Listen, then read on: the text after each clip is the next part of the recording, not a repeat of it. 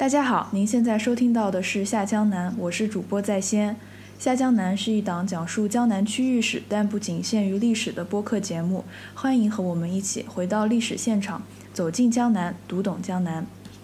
今天我们聊的话题跟吃有关，跟我们一起聊天的是范范。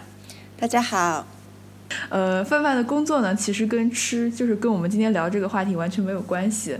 呃，其实你做的是跟金融相关的工作，对吧？对对对，我是研究投资策略的。对，我觉得我有两个呃挺明显的爱好，一个是我特别喜欢中国的传统文化，呃，所以我在大学的时候就大概一三年的时候就在纽约创立了纽约汉服社，呃，就是一个推广传传统文化这样的一个组织。啊，然后我特别喜欢研究吃，因为我很喜欢做饭。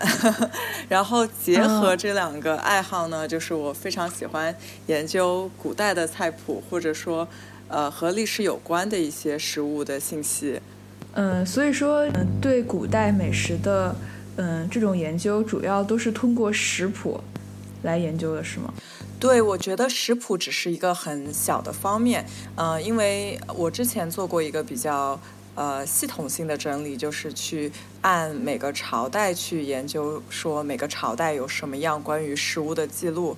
但其实大多数，嗯，比较完整或者比较详细的记录，其实是很后期的。呃，如果是看先秦的一些文献的记载的话，其实大多数现在关于饮食啊，或者说关于呃当时食物的记载，都是出自于。呃，当时对礼仪的记载，比如说记录周朝或者是呃春秋的时候，他们怎么样去在生活中方方面面去做一些祭祀的典礼呀，然后他们会呃在这样的场合吃什么东西啊？这个是食物在那个那几个朝代比较明显的呃记录记载方式。很多早期的这种食物的记载是来自于《礼记》。嗯，然后直到唐唐宋后面，因为是慢慢慢慢的有更多人去愿意写这样关于食物的记载，然后到明朝的时候，其实呃食物的很多记载来于来自于小说。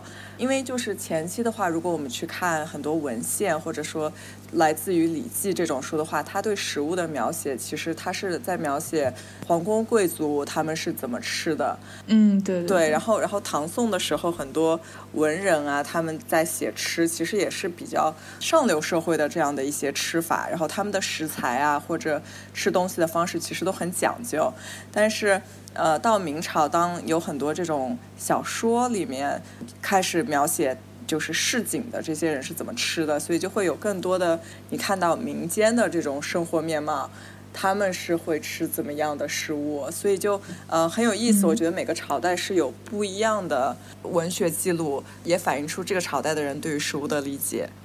嗯，刚才范范讲到，就是明清以来这种记载，呃。跟饮食菜谱有关的书越来越多，嗯，那到清代其实有这样一个比较集大成的作品，就是袁枚的《随园食单》。对，我觉得袁枚是可以算是所谓的清朝美食博主，啊，他是个特别有意思的人，因为他其实很很早的时候就。当了一个很大的官，但是他志不在此，他的人生哲学就是享受美食，享受人生，所以他很早就搬到了南京，然后当了一个地方官。但是就是虽然只是当了一个小官，但是他就有很多时间，然后也有钱去到处吃喝，啊，然后他又很喜欢记载。他吃到的东西，所以他这本书里大概有三百六十多种流行的南北菜肴，而且就是我觉得他跟其他的很多所谓的美食博主的区别是，它里面其实它它的这个整个结构是非常有意思的。它开篇是谈了很多他对食物的这种哲学。就比如说，我印象特别深刻，就是他开篇就说了两点，一点是他觉得不要吃什么大鱼大肉，他就觉得其实很不舒服，还不如吃清粥小菜。呃，这个就跟江南的，我觉得很多江南美食的这个哲学是一样的。还有一点是他特别特别讨厌火锅，因为 他觉得火锅是对食物的一种亵渎。因为食物就是应该就是比如说你吃鸭就是应该鸭肉本身的味道，你吃呃鱼就是应该鱼肉本身的鲜味，但是你把所有的呃菜啊什么都放在一锅里面煮，然后加很多调料啊什么，最后这个食物本身的原汁原味就没有了。然后这个也是我觉得淮扬菜系或者说江南的传统的美食里面特别看重的一点，就是食物本身的呃新鲜或者食材本身的这个味道。嗯，然后再说到呃，首先他他大多数的时间都是生活在南京嘛，就是随缘，就是他在南京的这个大宅子。除了他在南京这么久，肯定吃了很多就是江苏沿边的菜。他其实是杭州出生的，所以他这本书里面。有很多杭帮菜，然后因为他他是一个清朝后期的一个文人，所以这个时候呃，就是中国的饮食其实已经非常发达了，各种各样的菜系都有，呃，所以他也有选了很多北方的菜系，所以他这本书我觉得是中国饮食一个很好的代表了，而且是他四十年各种吃喝玩乐的结晶，对。就是它不仅是一个简简单单的食谱，一个菜谱，它还有一些他自己对于，嗯，饮食，就是把吃上升到文化层面上的一些理解。对，就是呃，其实我觉得这个是中国关于食物的著作里面都比较比较有共性的一点，因为首先你想在古代，其实那些真正在做饭的人，其实他们是不识字的。那个时候会去写这种菜谱的人呢，或者说会去写一个关于吃的记载的，其实是上层社会他们接受过教育的这样一批人，呃，所以所以就说，虽然袁枚他写了这么多关于呃饮食的研究，而且他他其实每一道菜他都会写做法，就是说这个菜是，比如说这个这个肉要先腌多少天呀，然后呃怎么打开呀，怎么切啊，但是其实他自己没有动手做过。然后他就会很喜欢收集这个菜的做法，然后我们再看，比如说前期的一些其他的一些关于食物的记载，很多是文人写的，所以他们在字里行间中都会，我觉得就是抒发了自己很多对食物或者对人生哲学的一些理解。嗯，对，有一个跟袁枚有类似的作品的，还有李渔，他有一本书叫《闲情偶记》。然后里面有一个篇章是也是讲吃的，它就也不是一个菜谱，但是就跟我们刚才讲的《随缘时代》有点像，就是里面有很多他对人生的感悟包含在里面。对，而且我做觉得就是作为一个喜欢吃或者喜欢研究吃的人，一定是一个非常热爱生活的人。所以就是不仅仅是吃这件事本身，而是通过吃或者说对于吃食物的态度，往往能反映出来这个人对人生中其他很多事情的态度。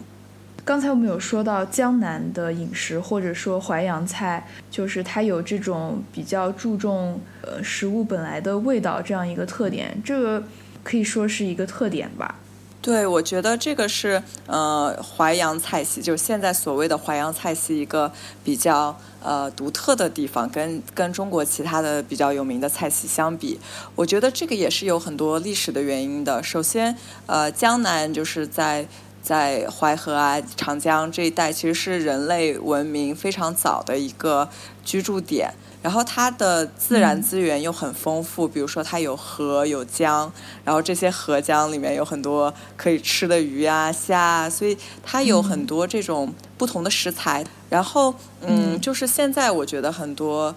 淮扬菜或者说上海菜给人的印象是甜，川菜给人的印象是辣，但是其实古古代的食物的话，大多数的口味都没有那么重 就是对。然后这个我觉得也是很有意思，因为其实中国最早是没有辣椒的，中国只有花椒，然后辣椒其实是是南美洲的一个植物，然后后来西方去占领。呃，南美的时候才发现了这个这个东西，然后又带到别的国家，所以辣椒其实是呃十五世纪才到中国。到中国，因为它是从海上过来，最开始是到，比如说到广州，然后到清朝晚期的时候才传到四川，然后才真正被大家所喜爱。所以就是连川菜其实以前也没有那么辣。就是我经常看到有人说，这个四川人就是文化里面自古以来就爱吃辣，但是这个根本就是不可能的事情。对，然后然后我想，就是我之前想过，就是他们呃最早的四川的菜可能就是全是花椒，那就特别麻，所以我就觉得可能也不是很好吃。可能符合那个时候人的口味，然后，嗯，然后糖这个这个调料也特别有意思，因为中国其实很早他们就会从甘蔗里面榨榨这个糖，但是因为以前科技真的是很不发达嘛，你想就种甘蔗就呃要种很久啊，很难种，然后呃从甘蔗里面制糖这个工艺也要花很久，所以糖在。不要说是中国的古代，就是别的国家，其实也是一个奢侈品。就是那个时候，就是有特别有钱的人才说：“哎，我们家特别多糖，然后你可以吃甜的。”对，江南可能那个时候还是算比较有钱的，所以吃能吃得起糖的人比较多。就是江南也不是自古以来就一直是爱甜、爱吃甜、爱吃糖的，一直到元明时期，可能糖在江南还不能算是非常的普及。对，而且而且就是比如说，呃，我们去看一些呃宋朝啊、明朝的菜谱，其实那个时候甜的东西的呃描述远远少于咸的这个这个味觉的描述，所以其实甜这个东西也是很后期才才因为科技，比如说种植业的发达呀，因为呃人类对糖的这个越来越容易挖掘之后，才才突然一下就大家都开始。呃，什么东西都加点糖。呃，我之前看过一个特别有意思的是讲说，糖在美国的发展，就是英国殖民的时候，糖还是很贵的。他们在殖民美国，就是想多种很多产糖的呃甘蔗啊什么，他们可以去制造糖。但是美国人他们后来自己发明了从玉米，就是玉米是一个呃，他们对他们来说随处都可见的一个一个植物，然后他们就。发明了一个从玉玉米里面炼糖糖精的这个一个技术之后，糖从此就在全球泛滥了。我觉得就是大家喜欢吃甜食，比如说我就会特别有共鸣，就是看到好吃的糖啊，就是蛋糕啊什么就停不下来。但这个也是呃最近几百年才发生的事，因为以前糖真的是太贵了，就是真的买不起那么多那么甜的食物。对，而且就是在以前，糖可能它一开始的用途并不完全是用来食用的。佛教像这个宗教啊，里面会用到就是跟糖有关的东西，作为一种宗教的礼仪，或者说医药方面，就是只有到糖真正的比较普遍之后吧，在这个人们使用糖才会变得越来越越来越普遍。嗯，对对对，我觉得就相相对于来说，其实今天的中国的甜食，相对于西方的甜食还是没有那么甜的。我觉得很多跟我一样，就是在美国呃上学工作的人，就是刚来美国，对美国甜食的印象就是怎么这么甜。然后，但是 人人又很奇怪，就是过了几年之后，很快的就是你就会适应那种甜度。所以现在大家就吃美国的甜点啊、蛋糕啊，就觉得呃是正常的甜。然后，但是就是再甜的东西，你都可以培养出来，都可以接受。对，所以就是很可怕，就是大家对糖没有这种呃深刻的觉悟。我觉得美国的那个它的那个奶油都比所有地方的奶油要甜。我第一次吃的时候就觉得震惊了，就是它那个呃 cupcake 上面那种 frosting。已经是固体的那种甜，真的非常甜，就像哎，就对，就像星巴克那个饮料上面不都会有那个一圈一圈的那种奶油。就美国人就甚至会拿那个瓶子喷奶油的那个瓶子直接往嘴里喷，就觉得很难想象，真的都很甜。对，我突然想起来，我之前跟呃另外一个朋友讨论的，就是中国传统的甜点和美国传统的西方传统甜点吧。特别大的一个区别是中国的传统甜点里面是没有奶的，就没有牛奶或者是奶油或者任何奶制品的东西。嗯，所以它的口感就是稍微有点干。然后，然后西方的就是蛋糕啊，什么 brownie 啊这种东西，大家知道就是都是要放很多牛奶或者黄油，对这种油脂性的东西在里面，就是奶制品的东西，然后就会吃起来，我觉得可能是比不放奶要好吃。就我我个人是这么觉得。对，我觉得你说的这个原因，就是现在传统的中国传统的这种糕点不如西方的蛋糕、面包就是受欢迎最重要的原因，就是没有奶，所以它比较味道偏干一点。不不是很适适应现代人的口味，而且我觉得从你刚才说的这一点就可以看出糖在当时是是稀缺的，因为我们传统的很多食品啊都是节日的时候才能吃的，都是吃的最好的，平时舍不得吃的东西，所以就是这种我们的很多节日的糕点会就是放大量的糖，所以就能看出来，就是平时没有机会吃这些东西，只有趁着节日的时候才能吃糖。对，这是为什么大家还是这么喜欢过节，因为过节就可以大吃大喝，吃很多好吃的东西。对对对。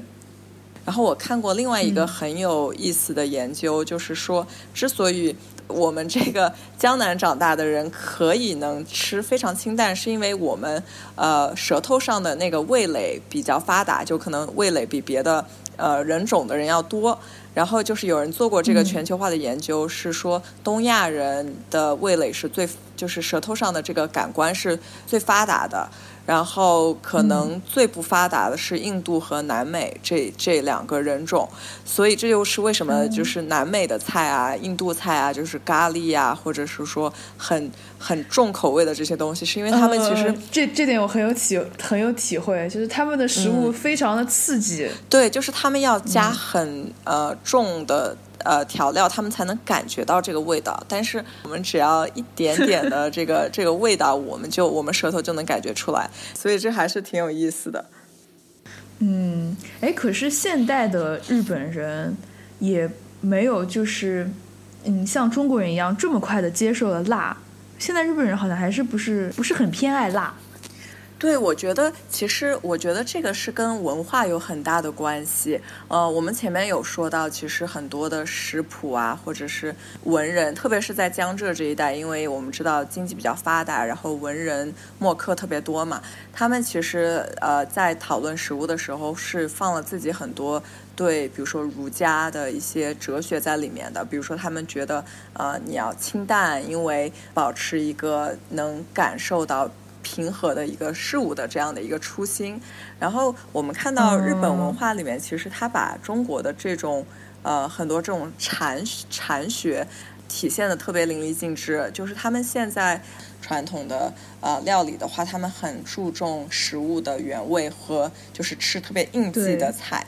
呃，特别注重就说这个季节性和食物本身的关系啊，然后追求食物本身的这个味道啊，然后包括他们的海鲜非常的呃资源非常广，非常新鲜，所以我觉得他们很多是保留了中国文化里面对食物本身的味道的这样一个相当相当于是一个哲学性的一个追求。嗯，对，我吃过日本的怀石料理，就是确实是。比较清淡，然后比较注重食材本来的味道这样的感觉，而且我觉得日本的平常的家常菜里好像会比较少的放油。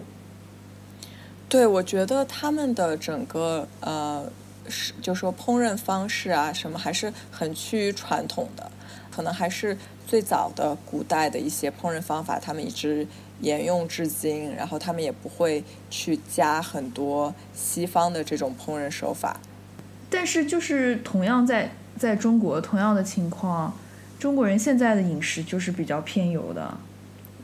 我我觉得中国偏油的其实有两两个方面，一个方面是其实四川这样的区域，他们很早他们就当辣椒和油都变成特别廉价的这个食物的这个呃食材的时候，他们就大量的使用。嗯，然后但是我觉得，比如说江南。江南人开始吃辣也是非常近代的事情，因为我记得我小时候在南京，其实街上川菜馆没有那么多，嗯，还是很多本土的这种。但是近几年就觉得，嗯，可能随着中国经济的发展吧，然后一一瞬间，火锅店啊、烧烤店啊这种比较重口味的店就是开满了大街小巷。然后现代人，嗯呃，因为可能比比如说平时生活压力很大啊，他们就是也会很倾向于吃很甜、很辣、很重口味的东西。而且我觉得就是，嗯，嗯就可能很多人有这个感觉，就是你一旦开始吃辣以后，你就会觉得不辣的东西就不好吃了。就是是一个没有回头回头路的，就是你突然开始吃了，重口味的，就跟吃糖一样。对你开始吃了重口味以后就很难回来了，所以我觉得中国的中国人的胃口现在是慢慢慢慢往一个更重的方向在走，而且就是可能相对于日本来说，中国现在没有很多对于传统文化的。保留或者说对传统文化的这种呃推崇，所以没有人会说什么哎呀，我们要呃保留做做传统菜啊，我们要保留最早的这呃就是食物的追求，呃，所以现在我觉得是挺、挺也也是一个对对传统呃食材或者传统的烹饪方式的一个很大的挑战。嗯，对，而且还有现在现在很流行外卖，也在助长这个趋势。对对对，然后啊，现在大家都不做饭了，因为外卖啊什么太方便了啊、所以现现在当代人的烹饪时间其实非常被大量的减少。然后他们做过一个统计说，现代人可能看美食节目的时间都要大于他们。真正烹饪的时间，但他们就是因为人类还是有一个对烹饪的一个呃怎么说呢，就是大脑里还是觉得说自己应该烹饪嗯或者自己应该花时间在吃上，嗯、所以大家会通过去看烹饪节目或者美食节目去弥补他们呃没有在做饭这件事。那我看到你平常也会经常做一些这种类似于复原古代的。饮食的这些食物，那你在这个在这个过程中有什么样的一种一种体会呢？嗯、对我平时就非常喜欢去看一些古代的菜谱，然后看能不能呃用它原来的食材和它的烹饪技术去复制一下。嗯、然后我觉得这我特别喜欢做这件事，是因为在这个过程中能呃学习到不同朝代的食材和它的。烹饪技巧，嗯，比如说我之前就是有做过一个尝试，就是我每次做一个菜，我就说我，比如说我今天做一桌菜，但这桌菜都必须是唐代的菜，或者说我今天做一桌菜，嗯、这桌菜必须是宋代的菜，然后就会发现很多很有意思的事情，嗯、比如说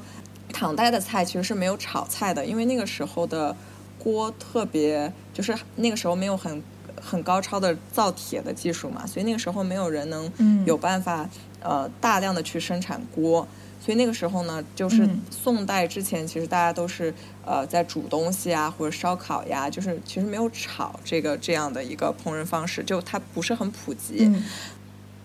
哎，那你说这个是不是油的技术不是很普遍也有关系呢？对，我觉得都是有原因的，因为那个时候可能大家也没有办法去，就是锅可能是一个方面，但那个时候，比如说你要炼猪油啊，你才能把那个油给、嗯、给给弄出来，所以就是炒、嗯、在那个时候不是很兴盛。嗯，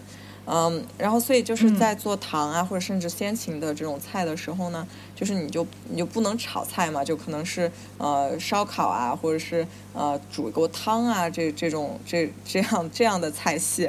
然后到清朝、嗯、清朝、明朝，那他们的呃菜就很其实很接近我们现在的的一些的家常菜了。然后还有一个特别有意思的是，嗯、其实中国就之前我们也提到辣椒啊，或者是。盐啊，或者很多调料其实很后期才有的嘛。然后中国的食材其实之前也是很不丰富的。嗯、呃，传统的蔬菜，就比如说大家现在每天会吃的蔬菜，呃，其实很多都是很晚期才传到中国的。比如说，呃，西红柿，呃，也是也是南美、嗯、南美过来的。然后比如说红薯，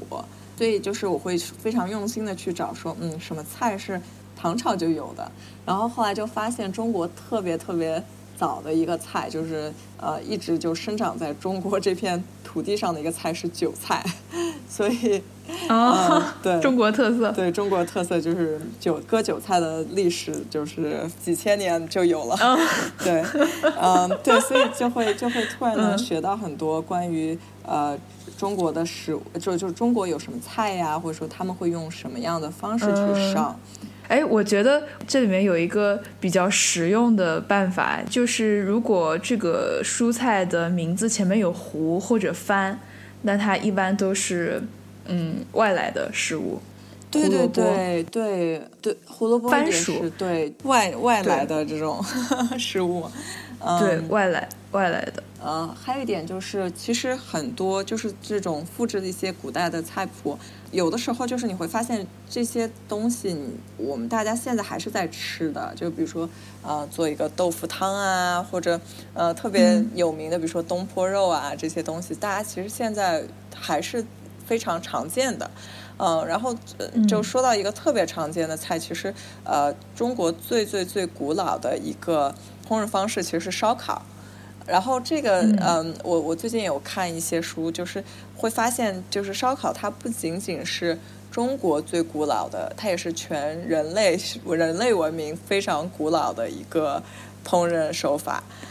对，这应该说是人类就是发发明的第一种。加热加工食物的方式，就是把它烧，把它烤了。然后我最近就有在看呃，Michael Pollan 的一本书，就是嗯，在说人类的，就是一些非常原始的，或者说人类最基础的这种烹饪的元素。他觉得啊，比如说人人类做菜都需要火，都需要水，都需要。土和空气，空气就是所谓的发发酵，然后就是怎么去呃一些面食的这个这个方面的东西。然后他就有说火，因为火就是烧烤嘛。然后他说，其实最早的时候，可能人类也不是他就想到说，哎，我要把用火把一个猪给烤熟。其实最早是他他他有说，就是最早可能是他们呃在这种森林大火之后，呃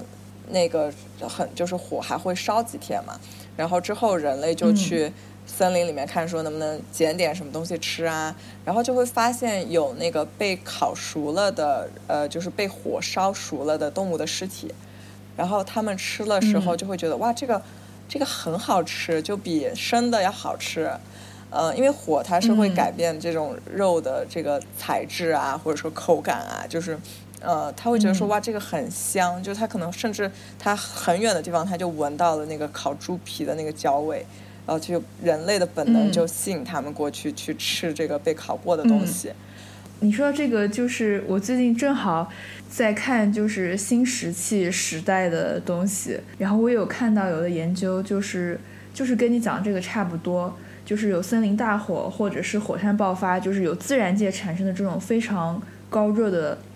东西，在这种偶然的情况下，然后把这些自然界的鱼啊这些肉给它加加热熟了，然后被人类发现了。还有一种方式就是，可能就是人们先发明了火，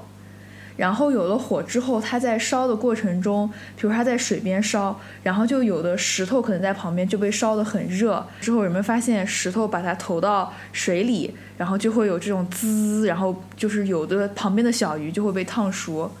所以就发明了这种吃东西的方式，就就现在其实也有，就是加热那个石头，让石头特变得特别特别烫，然后能把食物加热熟。对，就是最早的铁板烧。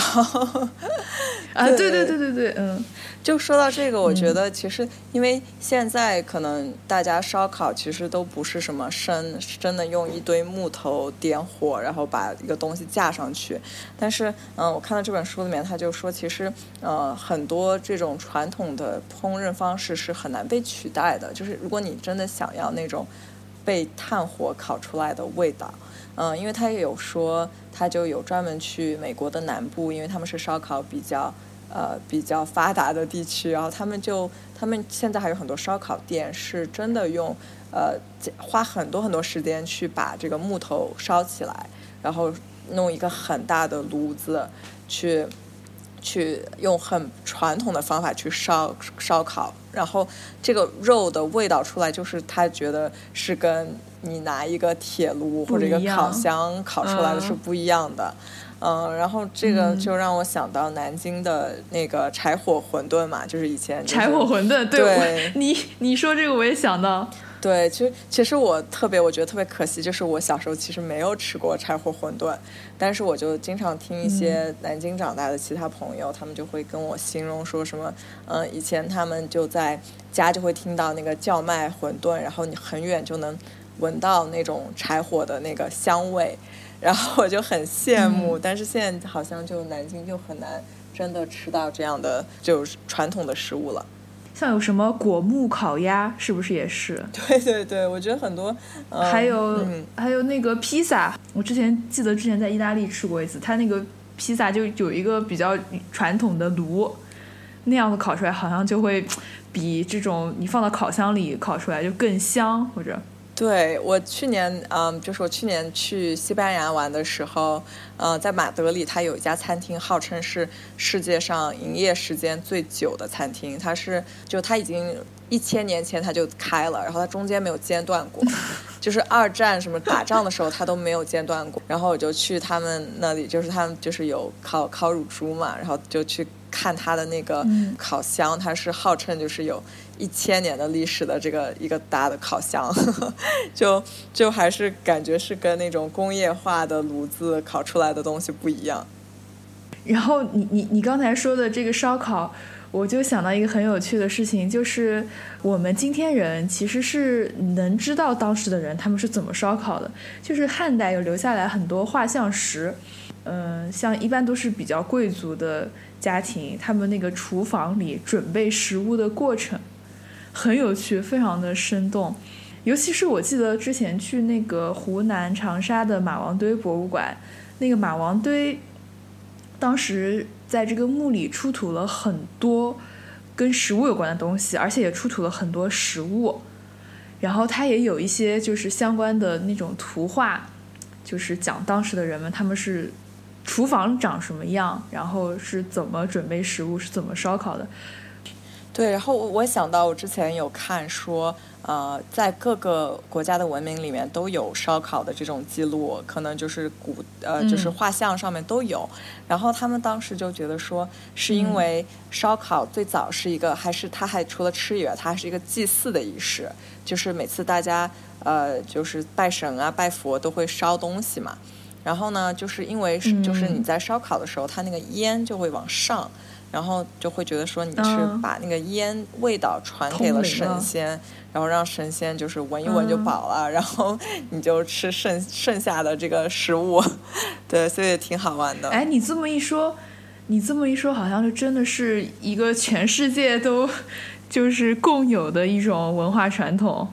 嗯，对，我觉得吃是一个特别能连接全世界文明的东西。呃，比如说，每个国家都会有类似面条的这种东西，然后也会有类似就是饼啊，或者饼包着肉啊，它在不同的国家可能是不同的体现。对对对对对，饼里面有菜，然后有肉有酱，对对呀，就就很好玩。听得我好饿呀，大晚上的。呃，那我们讲的也差不多了。下面，呃，按照我们节目呃惯有的程序，就是给大家推荐一些呃能去的地方，还有一些书。我大概想到的就是呃跟吃有关的博物馆，嗯，比较有名的就是杭州的杭帮菜博物馆和淮安的一个中国淮扬菜文化博物馆。但是这两个博物馆我都没有去过。呃，但是我知道这个好帮菜博物馆在业内的评价口碑是比较好的，所以有空我也一直很想去看一看。嗯，那我们这期就主要主要给大家推荐一些比较有意思的书吧。范范，你有什么要推荐的？好，那我可以来讲一下我可能我我比较喜欢的几本古代食谱。首先，我最推荐的可能是先，或者说大家第一步想看的可能是《随园食单》，它是一个感觉非常接近现代菜谱的，就是你基本上，呃，翻了它之后，你就可以自己复，很很容易去复制它他说的菜，而且它就是它里面的对食物的一些人生哲学，或者他对食物的态度，其实我非常欣赏，我也很认同。嗯，然后其他的话，其实大家可以根据自己感兴趣的朝代去看，呃，喜欢的菜系。你这么一说，我就又想到一个问题，有点好奇，就是你在复原这个菜谱，就但在这个过程中碰到的最大的困难是什么？嗯，我我觉得可能就是现代大家做饭其实很习惯是科学做饭。就什么叫科学做饭呢？就是呃，你说盐两克，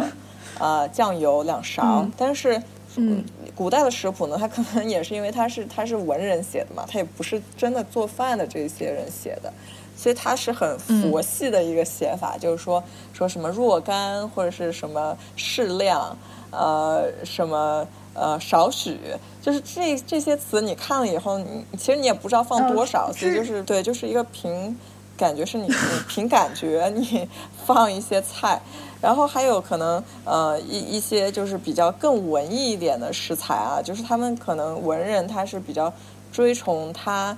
理想化的这种做菜的方式，比如说他说这个啊，我这个水呢，一定是要用呃什么雪，就是雪落在花瓣上，然后把这个就像《红楼梦》这种感觉，说收集这个花瓣上的雪，然后化成的这个水，然后就是其实，在真正的做做饭过程中是很不实际的，但是他们可能为了这种 也是稍微点文学创作的含呃概念在里面，所以他会把一些食谱写的过于难操作。但是就很文艺或很有美感，嗯，但是他可能就对一个真的去做饭的人来说就是很不实际的。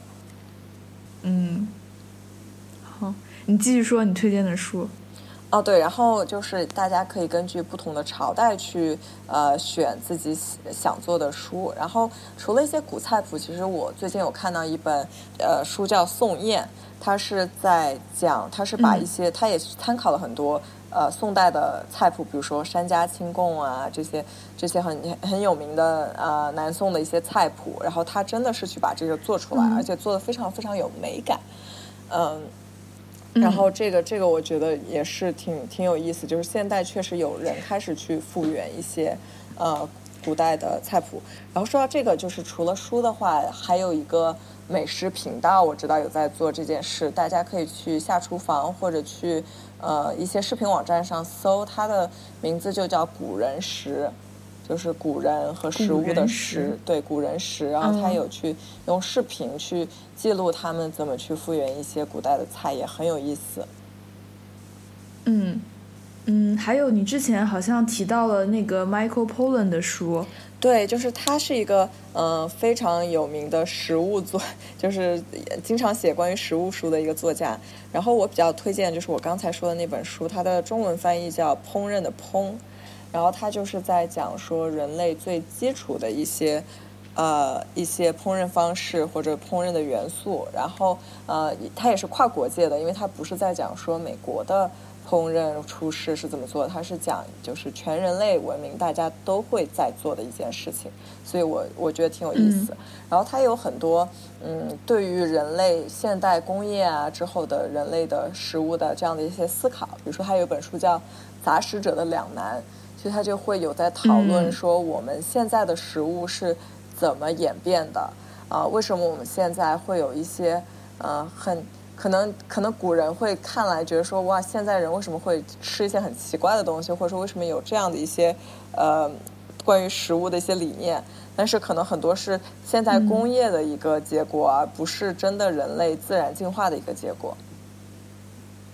对这个书我也在看，这是范范推荐给我之后，我就我也在翻这个书。我觉得就是范范刚才说的，就整个工业的话，就是工业化和。整个资本主义商业化对食物带来的一些影响，有的时候我们吃很多东西，可能是被这个商家骗骗去吃的，并不是我们真的需要。对，说到这个，我想到我最近有在看，说，嗯，就是网上之前不是经常会有那种广告嘛，说什么古方，嗯，那个什么养养生，对吧？然后就是说什么你要吃枸杞或者什么，就是一些古代的这种食材，然后你就会。就特别健康，然后就是古老祖宗的方子，然后就是我觉得这里面很多也是商业和迷信的成分，因为真的就是后来我有看有人去专门研究这些呃所谓的食材的呃真的营养成分，但是就是可能说你呃阿胶啊什么呃这这些东西真真的有补到吗？就是很多人去做了科学的研究之后，发现其实嗯吃这种很贵的食材和吃很便宜的食材差别并不大，但是就是因为商家想通过这个赚钱，他刻意的是说，哎，你看古人都吃这个，呃，就是什么慈慈禧太后啊，什么这种名这种方子，对，其实我觉得是，其实现在也是挺作作假的非常多。是呀，像阿胶，我觉得就是比较有代表性的。没有什么营养，但是被吹嘘的，然后现在价格也炒得很高的一种东西。对，觉得古人他的有有一些饮食观念是不科学的，它产生的机制是不科学的。就比如说古人说以形补形，你用现代科学来看，就是没有什么道理。对，就是我觉得古，因为古代它是没有真的科学研究，它是一个经验的产物。就比如说有对这么十一百代人都是吃这个，呃，好，然后大家就去吃，所以它也是等于说它也没有错，但是但是它这个过程中可能有一些东西就是也鱼龙混杂吧，就是有很多就是不科学的东西在里面。对。对，是，所以我们看待古代的这些食谱也要辩证的看待。对，嗯，然后刚才我们说的是，呃，《杂食者的两难》这本书，就是他说这个美国人的传饮食文化是不固定的。嗯，像法国人、欧洲人，他他有自己非常坚韧的那种传统，他就是他们的饮食文化不会轻易的改变。对，所以我觉得其实某种程度上来说，呃，中国其实跟美国挺像的，因为中国现在呃去看，比如说中国的这种饮食产业，就是改变非常快，就是这个速度是非常迅速的。嗯，然后而且就是一阵风，一阵风，风大了就流行什么？对，然后然后而且特别会，就是一个很有意思现现象，就是一些外国的很普通的这种快餐店，他们进入中国以后，就会突然很多人去吃，但其实就是就是也没有那么好吃，对不对？然后对，所以所以中国的 中国人的这种就是饮食也是特别容易被被打破的一个。就是也，我觉得可能有一点也是因为中国文化一直包容性还是很强的。因为中国中国饮食，呃，说到中国饮食，我一般都会跟我，比如比如说我同事问我说，哎，中国有什么好吃的呀？中国菜是什么样的？我都会跟他们说，中国有太多不同的。呃，菜系了，就是有太多不同风格了，所以中国人可能本身他就有这种呃倾向于去接受很多外来的食材，因为他本来就已经呃从出生到现在就是在接受很多不同 不同的中国菜系的 呃对他们的冲击，所以也其实对他们来说也很容易接受一些外国的菜系。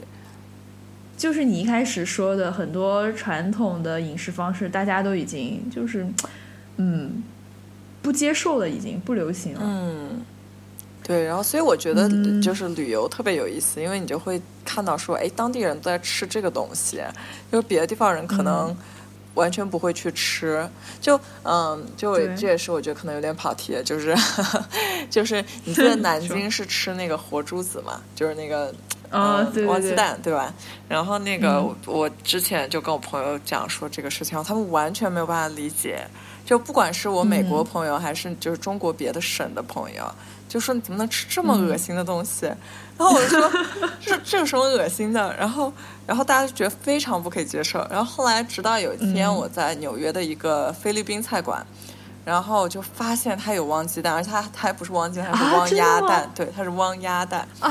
然后这么神奇，对，然后我就叫了一群南京人去去吃，然后我们就说哎，老板来这六个这个这个汪鸭蛋。然后那个老板说啊，这个就他，因为他怕我们第一次吃嘛，然后非常那个热情的说什么，哎呀你那个那个呃，我跟你说啊，这是这里面是那个什么，就是没有敷的这个说，然后他们说哎不用解释不用，我们经常吃这个，然后他就在他震惊的目光中，我们几个人就吃了好多好多。我觉得你好搞笑，喊一群南京人去，真的就。我们就非常在异乡吃到了这种久违的，然后我跟就是其他省的中国人讲这件事，他们都完全没有办法接受。对，这个真的很难接受。对，就特搞笑，而且就是吃的就跟菲律宾吃的方式都一样，就是再加点盐什么的，就是当时就觉得太好笑了。就是这种就是很奇怪的食物，对食物的一个习俗，就会在不同的地方出现，被保留下来。嗯。对，很有趣，真的很有趣。就是食物总是跟文化联系在一起的。嗯，我觉得是是对文化特别特别大的一个反应。对。嗯，然后刚才范范给我们推荐了几本书，然后我也想给大家推荐几本。一个就是我们一开始讲到的随缘食单，然后呃，我说到有另外一本书《闲情偶记》，我觉得这本书非常有趣，就是很有幽默感。然后里面虽然讲饮食的只有一小章，但是这本书就是是是一本很好玩的书。